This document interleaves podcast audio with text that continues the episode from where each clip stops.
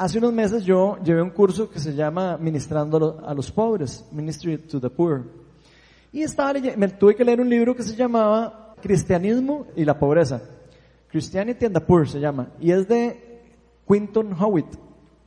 Y realmente ese libro me impactó demasiado. Cuando lo leí, y en ese libro menciona que todos los días mueren 22 mil niños menores de 5 años, donde el 70% mueren en el primer año debido a la causa de solo la hambruna y la mala salubridad. Imagínense ustedes.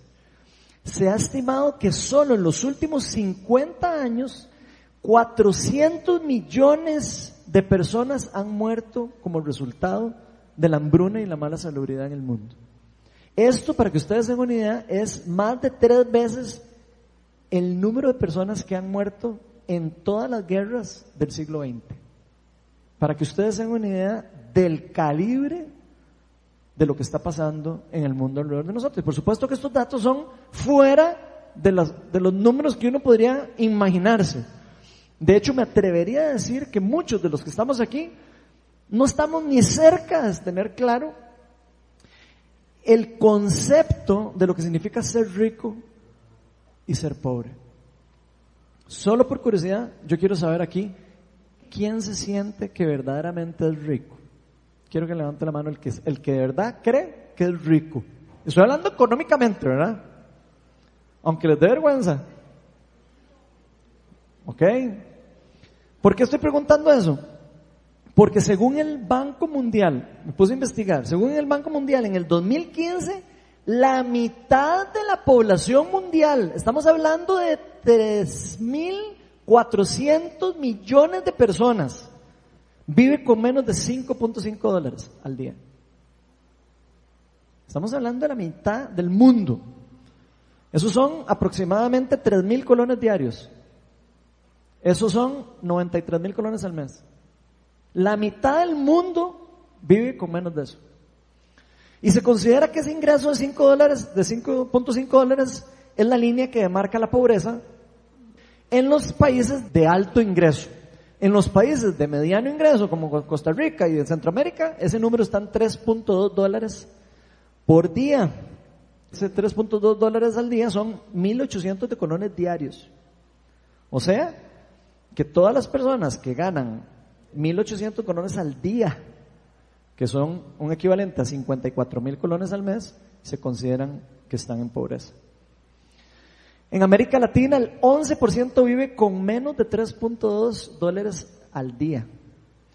Y el 26%, o sea, estamos hablando en datos de Costa Rica ya, el 26% con menos de 5.5 dólares al día. Esto quiere decir que más del 37% de la población de Centroamérica vive con menos de 93 mil colones al día, eh, al mes, perdón. Estos son datos del 2015, no sé cómo estarán en el 2019, pero probablemente deben estar o parecidos o peores, ¿verdad? ¿Y por qué les digo esto? Porque según estos números, cualquiera que gana arriba de esto se podría considerar afortunado. Imagínese usted, cualquiera que gana más de eso ya está en más del 50% de la riqueza del mundo. Y esto es algo que es realmente impactante para nosotros. Estoy seguro que la mayoría de los que estamos aquí clasificamos como ricos, según esa definición que estamos viendo. Y eso, aunque no tengamos mucha plata en el banco o no hayamos administrado bien el dinero que ha pasado por nuestras manos a lo largo de todo el tiempo que hemos vivido, no hayamos sido buenos administradores del dinero.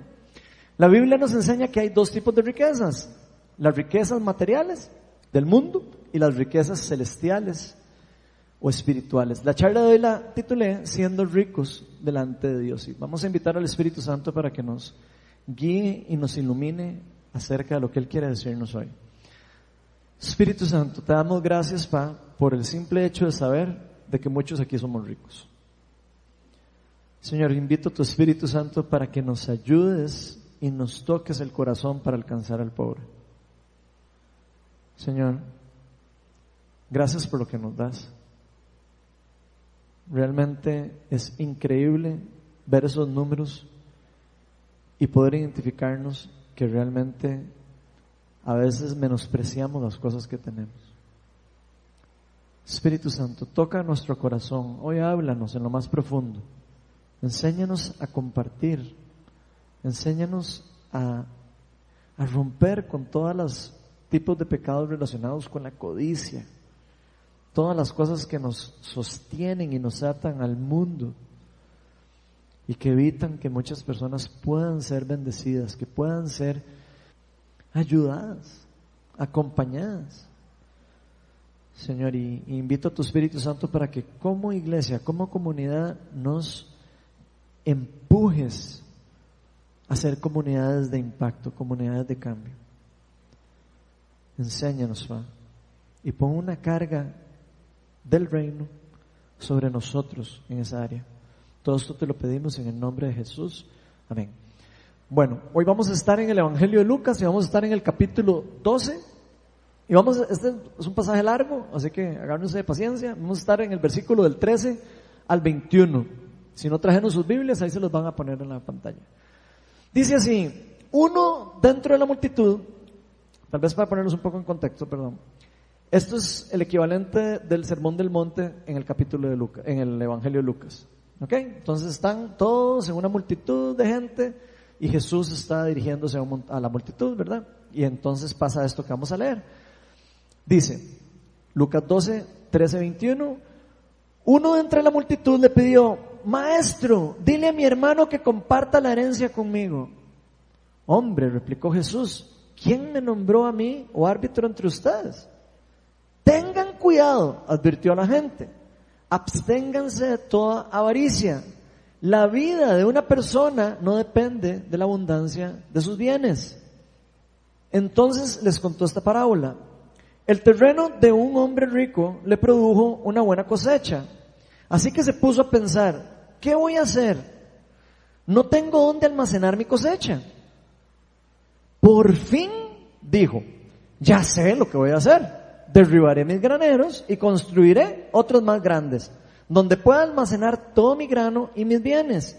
Y diré, alma mía, ya tienes bastantes cosas buenas guardadas para muchos años. Descansa, come, bebe y goza la vida. Pero Dios le dijo, necio, esta misma noche te van a reclamar la vida. ¿Y quién se quedará con lo que has acumulado? Así le sucede al que acumula riquezas para sí mismo, en vez de ser rico delante de Dios. Vamos a continuar en Lucas del 32 al 34. Después dice, no tengan miedo, mi rebaño pequeño, porque es la buena voluntad del Padre darles el reino. Vendan sus bienes y den a los pobres. Provéanse de bolsas que no se desgasten, acumulen un tesoro inagotable en el cielo, donde no hay ladrón que aceche ni polilla que destruye. Pues donde tengan ustedes su tesoro, allí también estará su corazón. Entonces vamos, antes de empezar, me gustaría aclararles que hoy no vamos a estudiar la parábola a fondo como lo hacemos siempre. Hoy no voy a enfocarme en la parábola tanto, sino me voy a enfocar más en lo que está pasando antes de lo que Jesús está diciendo de decir la parábola y al final, después de la parábola. Obviamente vamos a tocar también la parábola, pero no vamos a, penetrar en la profundidad de esa parábola. Hoy vamos a ver dos verdades espirituales que Dios me ha venido hablando a mí desde hace, a mi corazón en estos últimos meses y creo que, que creo que están reflejadas en estos versículos que estamos estudiando. La primera verdad es que la vida no se trata de vivir siendo ricos delante del mundo. Y en eso podemos leer Lucas 12, del 13 al 15, donde podemos ver que Jesús está dando esta, esta charla, este sermón tan fascinante a la gente y contándoles cómo Él está inclusive reinterpretando algunas de las cosas que ellos entendían de una forma. Y está hablando de, las, de lo, cómo ser rico en el reino de los cielos y todo. Y aparece un muchacho que lo interrumpe y le dice, Maestro, dile a mi hermano que comparta la herencia conmigo. Hombre, le replicó Jesús, ¿a quién me nombró mi juez o árbitro entre ustedes? Tengan cuidado, advirtió a la gente, absténganse de toda avaricia, la vida de una persona no depende de la abundancia de sus bienes. Y si ustedes se ponen a, a leer estos versículos, como me pasó a mí, probablemente les llame la atención que esta persona se vuelve hacia Jesús pidiéndole que interfiera en un asunto relacionado a una discusión monetaria. O sea, está casi, Señor, venga y métase en este pleito que tengo con mi hermano, este problema que tengo con mi hermano, relacionado con una herencia. Posiblemente esta persona sentía que si llegara a tener esa herencia, su futuro iba a estar completamente seguro. Y yo no sé si ustedes se identifican con eso, pero yo sí me identifico. Porque muchos de nosotros ponemos todo nuestro esfuerzo, todo nuestro esfuerzo, todas las, casi que todas las energías de nosotros en tratar de asegurarnos un futuro. Todos pasamos trabajando todos los días duro para poder trabajar, para poder, no sé, conseguir comida, para poder pagar escuelas, para poder tener una moto, un carro, para poder tener un teléfono, para poder irnos de vacaciones de vez en cuando, para cualquier cantidad de tipo de cosas materiales que nosotros a veces anhelamos. Y sin darnos cuenta, muchas veces nos parecemos a este rico insensato. Almacenando cosas para nosotros que se van a desgastar y a desgastar con el tiempo y que finalmente no tienen tanto valor para nosotros. Compramos un celular y a los meses se nos cae se nos quiebra. ¿Cuánto nos costó un celular? ¿Cuántos días, meses de trabajo para pagar un celular? Y se nos cae se nos quiebra. Nos compramos un carro nuevo, si pudiéramos pagarlo, ¿verdad? Y lo sacamos de la agencia, inmediatamente vale 20% menos. ¿Sabían eso? O sea, usted puede salir feliz en el carro y apenas sale, réstele un 20% al precio del carro. Se desvaneció la plata. Si compramos una casa, en cuestión de tiempo, se nos empieza a deteriorar. Y hay que meterle plata y la preocupación, y cómo voy a arreglar la casa, y cómo voy a amueblarla, y cómo voy a poner. Y pasamos en eso, todos. Eso sin contar que puede venir un huracán, como pasó ahora en las Bahamas, y destruye la casa que compramos, ¿verdad? Después de años, de años, de años de trabajar y trabajar y poner la esperanza hasta que al fin me compré una casa. Las cosas en general materiales son temporales, eso es lo que está explicando Jesús, y se desvanecen con el tiempo. Y lo sepamos o no, cuando vivimos con nuestra mirada puesta en esas cosas, cuando usted y yo nos concentramos en esas cosas y ponemos toda nuestra atención en eso y ponemos nuestra esperanza de vida en la abundancia de las cosas que podamos tener, definitivamente estamos yéndonos por un camino equivocado. Y Jesús es lo que está tratando de enseñarnos. Como si estas cosas fueran la fuente de nuestra felicidad, la fuente del gozo y la fuente de la bendición. Eso es lo que prácticamente nos pasa a todos. ¿Quiénes aquí hemos pensado alguna vez qué chiva sería ganarnos la lotería? De verdad. Levanta la mano, ¿quién ha dicho, yo, yo me quiero ganar la lotería algún día? Todo el mundo. ¿Quién no ha pensado, uy, algún día que ojalá que se muriera un tatara, tatara, tatara, tatara y que no tuviera descendencia y que me cayera una descendencia de millones de millones de dólares. ¿Quién no ha pensado eso? Todos. Todos hemos pensado en eso.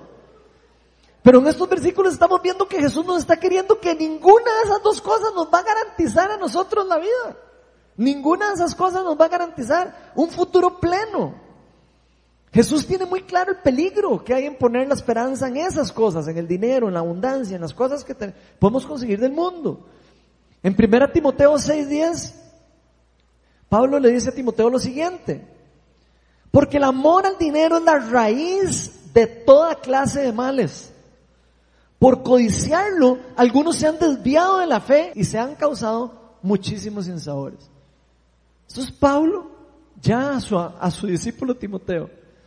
Y si lo vemos bien, solo falta alguien que tenga posesiones que se muera para que inicie un problema familiar. Y se los aseguro que todos han, ah, por lo menos han escuchado de casos así. ¿Cuántas personas no se han ganado la lotería y años después lo pierden todo? Y después están diciendo, ese fue lo peor que me pudo haber pasado. El día que me gané la lotería, yo maldigo ese día el día que me cayó. Vean las historias, busquen en internet y pongan personas que se han ganado la lotería y empiecen a ver cómo las personas dicen yo maldigo el día, en el día que me gané la lotería. Perdí amigos, perdí familia, perdí todo por el pleitos y todo el mundo me veía por la plata. Métanse y averigüen. Estoy seguro que todos hemos oído cómo familias alrededor de nosotros han destruido, inclusive puede ser que la nuestra, por cosas tan simples como la distribución de un bien que no era nuestro, que nosotros no trabajamos, nosotros no nos ganamos un esfuerzo. ¿Cuántos insabores? Ahora en este caso que estamos viendo me surge la duda, ¿por qué será que Jesús no quiso involucrarse? ¿No, no han puesto a pensar en eso? Y la respuesta definitiva yo creo que está en lo que realmente había dentro del corazón del muchacho. Nada más imagínenselo. Jesús, dichosos los pobres en espíritu porque el reino de los cielos le pertenece. Y este muchacho, bueno, sí, sí, muy bonito eso, pero yo lo que quiero es que me ayude con la herencia. Ese es el contexto que estamos oyendo. ¿Por qué Jesús no le habrá contestado? Jesús vio una raíz de codicia y un gran amor al dinero en esa persona. La seguridad y la esperanza que este muchacho tenía, se los aseguro que estaba puesto en si recibía o no esa herencia. Probablemente él decía, si no recibo esa herencia me voy a morir. Tenía a Jesús al frente y lo primero que se le ocurre pedirle es que le ayude a solucionar ese problema. Imagínense ustedes.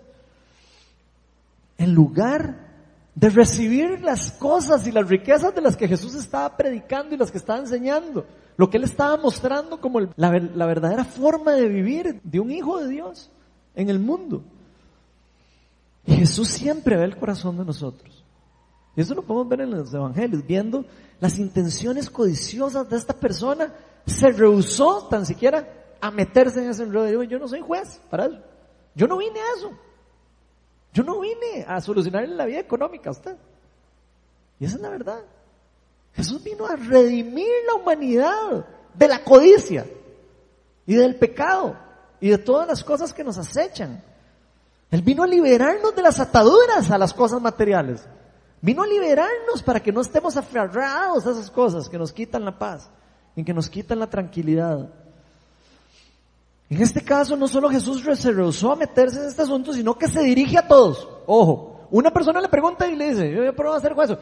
Cuidado todos, de una vez, a todos. Y lo vamos a ver en Lucas 2, 12, 15. Dice, tengan cuidado, advirtió a la gente, ya no a él, ¿verdad? A la gente. Absténganse de toda avaricia. Y aquí la palabra que usa Jesús en, en griego es pleonexia. Tengan cuidado de toda pleonexia, está diciendo Jesús la vida de una persona no depende de la abundancia de sus bienes. Vamos a ver qué significa plonexia. Es un sustantivo. La primera definición es ventaja. Absténganse de querer todo tipo de ventaja sobre otros. Segunda definición, codicia. Absténganse de desear lo que tienen los demás. Tercera definición de plonexia, avaricia. Absténganse de querer cosas solo para ustedes. Cuídense, aléjense de eso. Tengan cuidado. No sean tontos. Así está hablando, con ese idioma está hablando Jesús. Su vida no depende de lo que tengan, ni lo que acumulen en el mundo, ni de lo que se ganaron. Y esto puede pasarnos a nosotros en muchísimas circunstancias de nuestra vida. Especialmente cuando venimos a Dios eh, en busca de Dios para que venga a solucionarnos algo. Algo que hay en el interior de nuestro corazón. Que venga a ser juez en nuestros asuntos codiciosos. O los asuntos donde nosotros a veces queremos inclusive usar a Jesús para que nos ayude. Para complacer nuestros deseos. Para saciar cosas que tal vez para nosotros no son ni, las mejores. Lo queremos a veces buscarlo a Él. En vez de escuchar lo que Él nos está diciendo, las cosas buenas del reino, lo callamos. Ah, no, ayúdeme a solucionar esto. Lo que me interesa es esto. Eso de dichosos en el reino y todo eso no me interesa. Me interesa escuchar lo que necesito ya, lo que yo quiero ya, lo que mi corazón quiere ya en este momento. Así actuamos muchas veces delante de Dios. Y en esas veces, cuando actuamos así, tras de eso empezamos a leer el silencio del Padre para solucionar nuestros problemas, lo interpretamos como una ineficiencia de Dios para escuchar nuestras oraciones. Decimos, es que Dios no me oye, Dios no me ama, Dios no me quiere, Dios no. Esa es la, como nosotros somos. Bueno, yo soy así, yo no soy ustedes, pero a mí me pasa eso, pero eso me identifico tanto. Tal vez ustedes no, no tengan ese corazón así tan terrible como el mío. Y realmente lo que simplemente está pasando es que Dios ve la intención que hay en el corazón de nosotros. Él ve la raíz de lo que hay adentro de nuestro corazón. Ahora, esto no quiere decir que Dios ve todo como la, la plata diabólica y todo, ¿verdad? Digo, por si acaso. No es que Dios ve los bienes materiales como algo malo, tampoco. Eso es importante. Él sabe que nosotros necesitamos las cosas materiales. La misma Biblia nos enseña a ahorrar. Ahora vamos a dar un curso de, de cómo administrar la plata. Dios nos bendice con esas cosas. Y sabe que las necesitamos. Él sabe que uno tiene que tener un trabajo y que es digno tener un trabajo y que es digno trabajar y que es digno tener también sus cosas y es digno heredar a sus hijos y a sus nietos, dice la palabra. Entonces no es que Dios ve satánica la plata, ¿verdad? Tampoco. Lo que ve malo es la forma en como nosotros nos enfocamos en la plata y nos enfocamos en las cosas. El problema está cuando nosotros ponemos la seguridad en eso, nuestra esperanza. Es que mi vida depende si es, si pasa esto o no. Así, ese es el peligro de caer en esa parte que les le está explicando Jesús a este muchacho. No se le está explicando de la forma más sencilla pero se lo está explicando de cierta manera. Y por eso después de la parábola, Jesús dice lo siguiente, Lucas 12 al 31, eso es un versículo largo. Dice, luego Jesús le dijo a sus discípulos, después de que ya le pegó la regañada a todo el mundo, le dice a sus discípulos, por eso les digo, no se preocupen por su vida, qué comerán ni por su cuerpo, con qué se vestirán. La vida tiene más valor que la comida y el cuerpo más que la ropa. Fíjense los cuervos, no siembran ni cosechan, ni tienen almacén ni granero, como el que quería construir este muchacho. Sin embargo, Dios los alimenta. ¿Cuánto más valen ustedes que las aves? ¿Quién de ustedes, por mucho que se preocupe, puede añadir una sola hora al curso de su vida? Ya que no pueden hacer algo tan insignificante, ¿por qué se preocupan por lo demás? Fíjense cómo crecen los lirios. No trabajan, ni hilan. Y sin embargo, les digo que ni siquiera Salomón, el más sabio y más millonario del mundo casi, con todo su esplendor, en su mayor apogeo, se vestía como uno de ellos.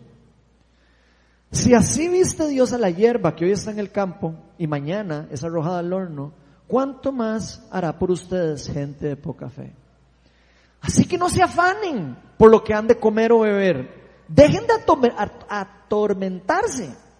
El mundo pagano, o sea, los que no creen en Dios, andan tras todas esas cosas, pero el Padre sabe que ustedes las necesitan. Ustedes, por el contrario, busquen primero el reino de Dios y estas cosas les van a ser añadidas. En pocas palabras, Jesús aquí nos está diciendo, no se afanen con ninguna de las cosas materiales del mundo. No pongan su idolatría en esas cosas. No las vean como el máximo, lo más chua, lo más chiva, lo más tuanis. El otro día hay un dicho de, de creo que a porción son, que decía, la plata no es todo, pero es toda. Me hizo demasiada gracia. Porque es cierto, así lo vemos. Y Jesús está diciendo, no idolatren esas cosas. No es lo mismo comprar por necesidad que comprar para acumular y acumular y acumular o aparentar. Aunque todos necesitamos un trabajo y comida y ropa y todas esas cosas, esas cosas no son lo más importantes para nosotros. Más bien esas cosas, si no tenemos cuidado, pueden alejarnos de lo que verdaderamente Dios quiere darnos, que sí es importante para nosotros. Porque puede cambiar nuestro enfoque de la importancia de nuestra vida. De hecho, les voy a decir algo. Dios siempre ha querido que nosotros seamos más administradores que dueños de las cosas que Él nos ha permitido que tengamos. Y eso es un concepto que tenemos que grabarnos en la cabeza. Cuando usted dice que esta casa es mía, cuando usted dice este carro es mío, cuando usted dice esta plata es mía, yo le recomiendo que usted empiece a pensar cómo es que Dios piensa, porque Dios es el que ha puesto esa plata, ese dinero, esa casa o esa cosa en sus manos. Así que le ha dado a usted el deber de administrar eso en una forma correcta y según el reino. Si usted es del reino, ¿verdad? Si no, haga lo que quiera con las cosas. Pero para esto necesitamos de la guía de Dios. ¿Quién puede guiar? ¿Cómo manejar eso sin la guía de Dios y del Espíritu Santo? Para no terminar como el rico de esta parábola. Porque si vemos bien, él ya había sido bendecido con las cosechas. Dice que el terreno de él estaba dando mucha bendición que le había dado el terreno. Y no sabía qué hacer con todo lo que le sobraba. Estaba preocupadísimo de perderlo por falta de capacidad de almacenamiento. Imagínense. Tengo tanta plata que no tengo dónde meterla. ¿Qué hago con esto? Y se puso a pensar, ¿qué hago? Lucas 12, 17. Así que se puso a pensar, ¿qué voy a hacer? No tengo dónde almacenar toda mi cosecha. Y ahí se me olvidó qué es lo que decía después. Pero decía, dice como, por fin ya sé qué voy a hacer. ¿Quién sabe cuánto tiempo pasó pensando en eso? Viendo la pobreza, viendo a la gente a la par pasándolo a la par de todo el mundo y diciendo, ay, ya sé qué voy a hacer, qué buena idea, voy a hacer un granero más grande para guardar la plata.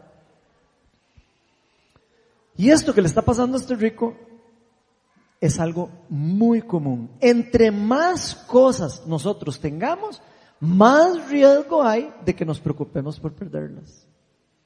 No podía ni dormir. ¿De qué iba a hacer? ¿A dónde iba a ponerlas? Y es muy evidente que esta persona no quería compartir eso con nadie. Es evidente. Lo quería todito para él. Todo para sí mismo. Proverbios 28, 22. Dice, el tacaño ansia enriquecerse sin saber que la pobreza le aguarda. Entonces, si ponemos nuestra esperanza en las riquezas, tarde o temprano nos daremos cuenta que ninguna riqueza del mundo va a llenar el vacío que hay en lo interior de nuestros corazones. Si nosotros no ponemos la mirada en Dios, tarde o temprano terminaremos en pobreza espiritual. Eso es una verdad del reino. Y entendiendo el trasfondo, todo esto que está pasando, la forma de pensar de este, este rico tonto, según Jesús, ¿eh? Jesús clasifica al rico en esta parábola con una palabra en griego que es afrón, y es un adjetivo. Esa palabra que ponen en la nueva versión internacional como necio o como tonto. Y esa palabra afrón significa necio, tonto, insensato, inconsiderado. Y el otro significado es sin razonamiento. No quiere razonar. O sea, Jesús está diciendo, ese rico que no supo razonar. Ese supo, ese rico que tenía tanta bendición y no pudo usar su razón para poder hacer las cosas bien. Tonto, egoísta, inconsiderado. Aunque por gracia Dios le había permitido tener mucho, sacó a Dios y a su reino de la ecuación. No los tomó ni siquiera en cuenta. Decidió tomar sus propias decisiones sobre sus ganancias. Lucas 9:23 nos dice, ¿de qué le sirve a uno ganar el mundo entero si se pierde o se destruye a uno mismo? ¿De qué nos sirve nosotros aquí pasar breteando toda la vida y ganar y un montón de plata y todo si perdemos la familia, si perdemos a los hijos, si no pasamos tiempo con nuestra esposa, si no pasamos tiempo con nuestros hijos? ¿De qué nos sirve? Tener y tener cosas. Si estamos dejando ir la vida, lo que vale, lo que tiene valor, lo estamos dejando ir. ¿De qué nos sirve acumular posesiones en este mundo si cuando nos vamos a ir no vamos a poder llevarnos nada? Nada nos vamos a poder llevar. ¿Para qué queremos las cosas que le estamos pidiendo a Dios? ¿Cuál es el propósito con el que le pedimos a Dios un trabajo? ¿Podrá Dios confiar en uno de nosotros dándonos algo? Me hago yo la pregunta. ¿Será que Dios nos ve a nosotros y dice, ah, yo sí me voy a decir y confío? Porque es una persona fiel, es una persona buena. Yo le confío mis bienes. ¿Será que Dios piensa así de nosotros? ¿Usaríamos esos recursos? Si Dios confiara en nosotros, para hacer crecer el reino de Dios. ¿O lo usaríamos para hacer crecer nuestros graneros? Porque ya vimos lo que este rico hizo. La pregunta es, nosotros, ¿qué estamos haciendo con lo que Dios nos ha dado? ¿Qué estamos haciendo con lo que, lo que ya nos dio? ¿Qué vamos a hacer con lo que nos va a dar? ¿Qué estamos haciendo?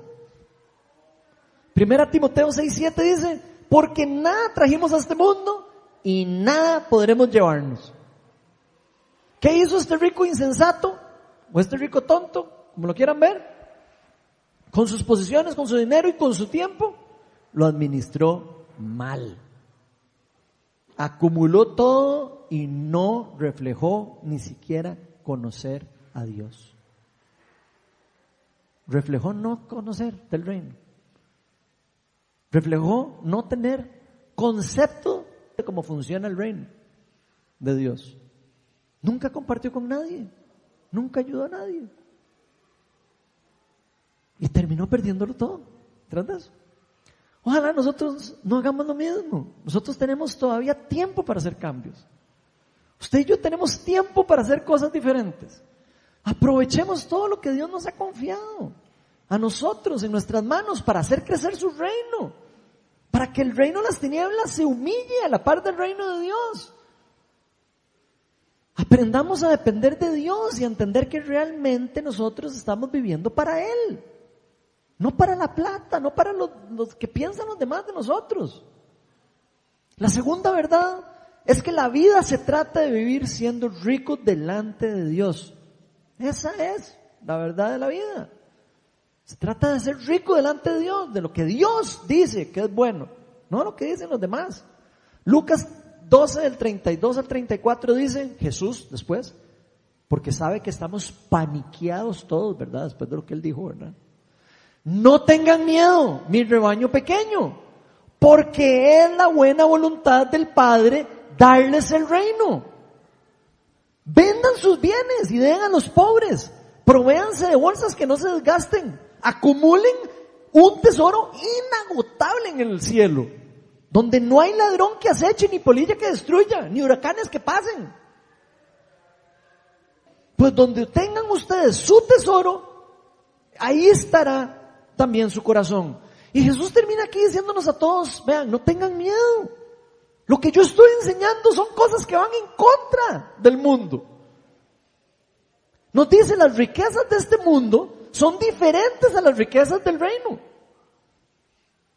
para no tener miedo a soltar estas cosas materiales, hay que tener fe. Hay que tener fe para decir, ay no, yo no necesito esto. Hay que tener fe. Nadie sin fe puede agarrar y decir, ah, yo voy a vender esto para ayudar a alguien. Nada, nadie lo puede hacer sin fe. Es imposible. Hay que estar dispuestos a cambiar nuestras prioridades de vida y seguir la verdad. Para eso se necesita el poder del Espíritu Santo, no solo fe, el poder del Espíritu Santo para que lo empuje a uno a hacer eso. Porque dentro de nosotros muy pocas ganas hay de hacerlo. Eso se los puedo garantizar. Y eso no es algo sencillo. Eso no es algo que cualquiera hace fácilmente. Es algo que se necesita convencimiento, se necesita fe y se necesita empoderamiento en el reino para poder hacerlo. Pero Jesús sabe como nosotros pensamos. ¿Ustedes creen que Jesús no sabe? ¿Ustedes creen que Jesús no ve el corazón de nosotros? Dice, ay, Ronita. Ay, él, él nos conoce, Él sabe cómo sabe, Él sabe cómo pensamos.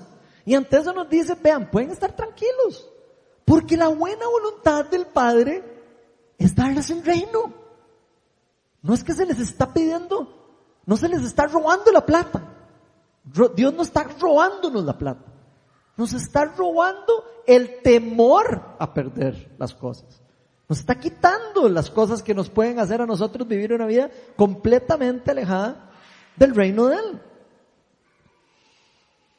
Jesús nos está garantizando que a pesar que a primera entrada parece ilógico lo que Él está diciendo, yo le garantizo que usted vuelve a leer este pasaje en la casa y te dice, no, esto es ilógico. Lo que está diciendo. Porque yo sé como somos nosotros cuando leemos la Biblia. Cuando oímos que dicen, y el Hijo del Hombre vino al mundo para que todos tengan vida y todo, el mundo dice amén. Pero cuando dicen y vendan todo y todo, y todo el mundo, ah, no, eso no. Eso no me, eso no me gustó. Eso está mal interpretado en la palabra. Aunque lo diga así, ¿verdad? Diez veces seguidas. O sea, uno dice, no, no, eso se equivocó el Mike que tradujo eso. Así lo vemos. Pero la verdad es que Jesús nos está diciendo, la verdad que yo les estoy enseñando es lo que los va a hacer a ustedes libres. Es lo que les va a quitar a ustedes esa preocupación de perderlo todo. Yo he perdido carros, he perdido cosas. Cosas van y vienen. Lo único que permanece para siempre es Dios con nosotros. Algunas de las riquezas que podemos obtener en el reino de Dios son el amor genuino, por ejemplo, la humildad, son cosas, riquezas, el perdón, la paz, el gozo, la amabilidad, la fidelidad, la sanidad, la restitución, la restauración, la renovación de la mente. ¿Cuántas riquezas Dios no nos da a nosotros con su reino? La salvación, la vida eterna. Cuando muramos, los que estamos en Cristo no vamos a perecer. Vamos a vivir eternamente a la par del reino. Sin sufrimiento, sin dolor y sin falta de plata. Y sin preocupaciones. Es lo que dice la palabra. Y eso es lo que yo creo en mi corazón.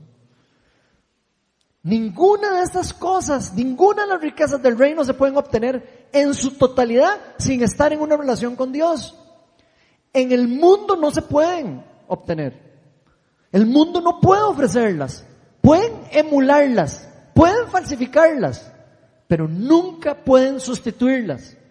El único que puede darlo es el Dios Todopoderoso, el Dios al que seguimos, al Dios Padre, Hijo y Espíritu Santo, Jesucristo. En el reino de Dios es al revés, es como el mundo al revés, casi. En el reino de Dios, el ser humilde es el no, el no querer ser reconocido, el no necesitar muchos bienes, el ser siempre el último, son características del carácter que reflejan la transformación del Espíritu Santo en la vida de alguien. Eso es lo que le refleja en el reino. Para el mundo esas cosas son basura. Yo quiero siempre estar de primero, yo siempre quiero que me vea la gente, yo siempre quiero que todo el mundo diga, ay, qué galleta Ronald, qué galleta todo. es lo que, quiere, lo que quiere el mundo. En el reino es diferente. El carácter de todas esas cosas, de la humildad y, y esto que les dije, más bien reflejan la madurez espiritual de una persona que está viviendo en el reino. Una persona que se ha dejado transformar por la obra redentora del Espíritu Santo.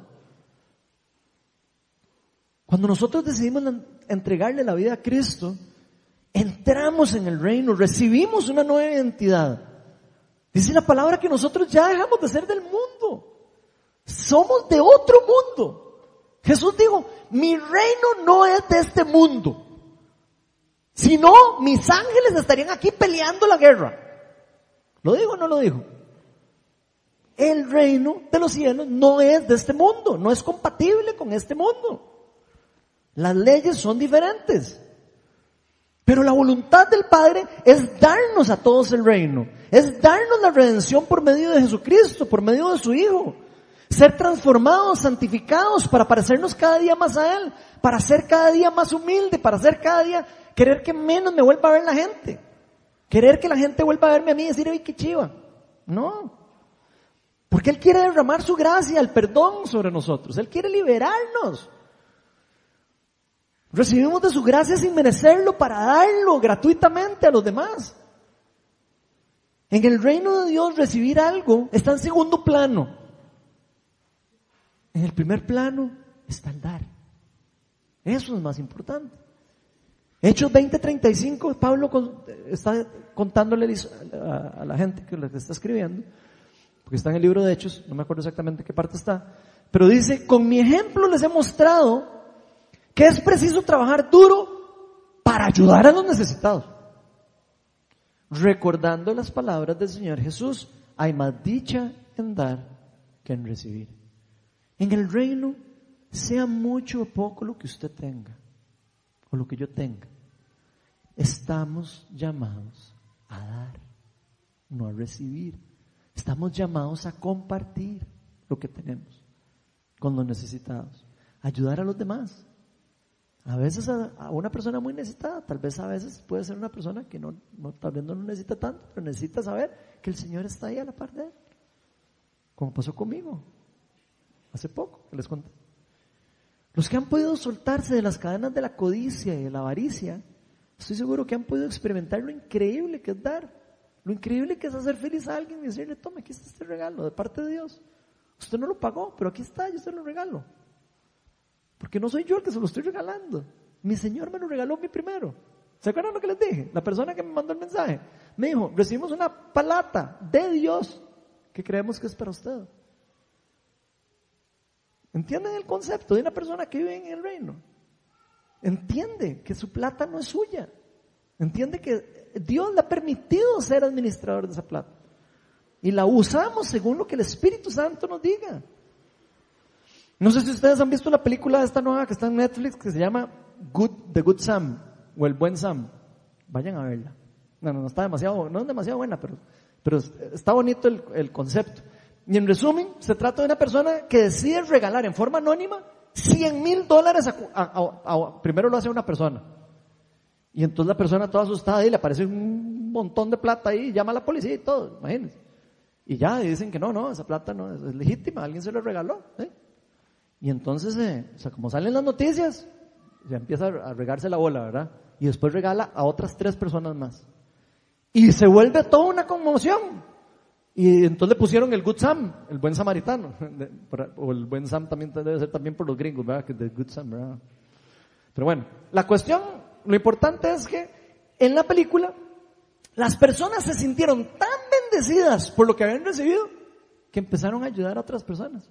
Una le compró un carro a la vecina, otro le dio, la donó para el cáncer, porque ya tenía plata, le donaron plata. Entonces lo donó todo para el cáncer. Y, la, y esto, de, esto de dar se empezó a multiplicar en la gente con solo que empezó a salir en la prensa. Y entonces gente empezó a, como a, ah, qué lindo eso de dar. Y empezaron como a, empezó a ser como pegajoso todo eso. Y yo creo que esto es un buen ejemplo de cómo funciona la economía del reino. Así funciona la economía del reino. Dando por gracia. Las personas dan por gracia, reciben con gracia y vuelven a dar por gracia. Porque lo hacen por amor, lo hacen por, por una convicción total de que hay que hacerlo. El Señor nos bendice por gracia para que esa bendición siga fluyendo gratuitamente hacia otra persona, alrededor de nosotros. No hay nada que llene más que dar con un corazón libre, sin esperar nada a cambio. Ese es el verdadero amor, ese es el verdadero dar. Y eso es uno de los resultados de vivir con la mentalidad del reino de Dios. Al menos en mi caso yo he podido aprender un poquito, no así, no así como ese Gutsam, pero he podido aprender un poco, porque he entendido que la plata no es mía. He aprendido a desprenderme de eso y poder dar libremente.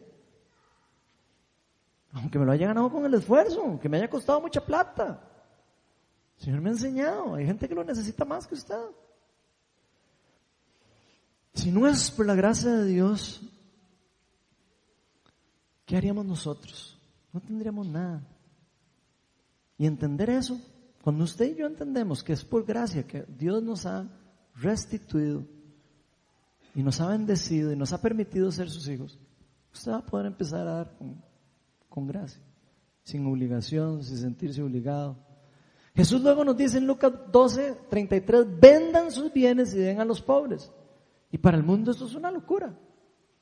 Inclusive, apuesto que para usted puede ser una locura también. El vender algo que nos ha costado comprar con todo nuestro esfuerzo, regalarlo y regalárselo a otra persona que no hizo absolutamente nada para obtenerlo. Eso es precisamente el entendimiento de lo que hizo Jesucristo por nosotros en la cruz. Sin nosotros merecerlo, Él se hizo hombre para morir por los pecados de nosotros. Y que nosotros, sin merecerlos, pudiéramos ser justificados delante de Dios. Lo dejó todo. Dejó el cielo. Se humilló. Dejó que le escupieran la cara a la gente para venir a darnos ese regalo. Cristo murió para darle a usted y a mi vida. Dejó todo, lo dio todo. Dio la sangre de su propio hijo para darle a usted la bendición de estar en el reino y a mí. Por eso Jesús es el único camino. Él se sacrificó para pagar el precio absolutamente de todo. ¿Para qué? Para hacernos ricos a nosotros. Eso fue lo que hizo Jesucristo. Cuando Jesús nos pide algo a nosotros, como lo que está pidiendo aquí, no es como cuando un pastor predica el Evangelio de la Prosperidad que dice, ¿quién pone mil dólares para que reciba la bendición de Dios? No, Jesús no hace eso, para eso. Cuando Jesús pide algo, lo predica con la verdad, cuando Jesús nos pide algo es porque Él nos da el ejemplo primero. Todo lo que Él pide lo hizo. Y lo hace con el ejemplo de su vida. Él lo hizo primero, todo. Por eso Jesús es el único buen pastor. Jesús es la, la persona con mayor autoridad espiritual para poder pedirle a usted que usted haga algo. ¿Por qué? Porque usted puede decir, Él lo hizo. Entonces tiene autoridad para decirle a usted hágalo. Él es nuestro ejemplo a seguir. Y nos dice, vendan sus bienes, compártalos con los pobres y con los más necesitados. No dejemos que nuestras bodegas se llenen de chunches. ¿Cuántos chunches no tenemos a veces en las casas? Ahí, metidos, llenándose de polvo. Que se desgastan con el tiempo por falta de uso. Mejor se lo damos a alguien que lo necesita. Alguien está necesitando lo que para nosotros puede ser algo que ya no se usa, para alguien puede ser una bendición increíble. No creamos que el acumular las cosas nos hace más ricos. No crean que por tener más bodegas en la casa nos hace más ricos. Nos hacen más tontos, más bien. ¿Para qué tenemos tanto chonche ahí metido? Más bien nos hace más pobres esa, mentalidad. No pongamos nuestras esperanzas en las cosas que son pasajeras, porque si hacemos eso, nos vamos a perder todo. Lucas 12, 33, 33b al 34 dice, acumulen un tesoro inagotable en el cielo, donde no hay ladrón que aceche, ni polilla que destruya. Pues donde tengan ustedes su tesoro, allí estará también su corazón. Y aquí Jesús nos dice, en lugar de gastar todos los esfuerzos de ustedes en acumular tesoros terrenales, que tarde o temprano van a perder su valor, que se desgasta, que son volátiles con la economía. Viene la crisis, se van. Se va la crisis, vuelven. No hagan eso. Mejor inviertan su tiempo, inviertan su dinero, inviertan su vida, inviertan sus esfuerzos en acumular los tesoros que son celestiales, los, tesoros que nadie les puede robar. Los tesoros del reino son eternos e incorruptibles. Y Jesús nos dice, donde tengan ustedes su tesoro, estará su corazón. Nuestro corazón siempre estará en lo que más valoramos. Eso se los puedo garantizar. Es fácil ver dónde está el corazón de una persona con solo ver qué es lo que hace. Con solo ver cómo qué es lo que usted hace, en qué gasta la plata y qué es lo que usted está haciendo, usted puede saber dónde está su corazón.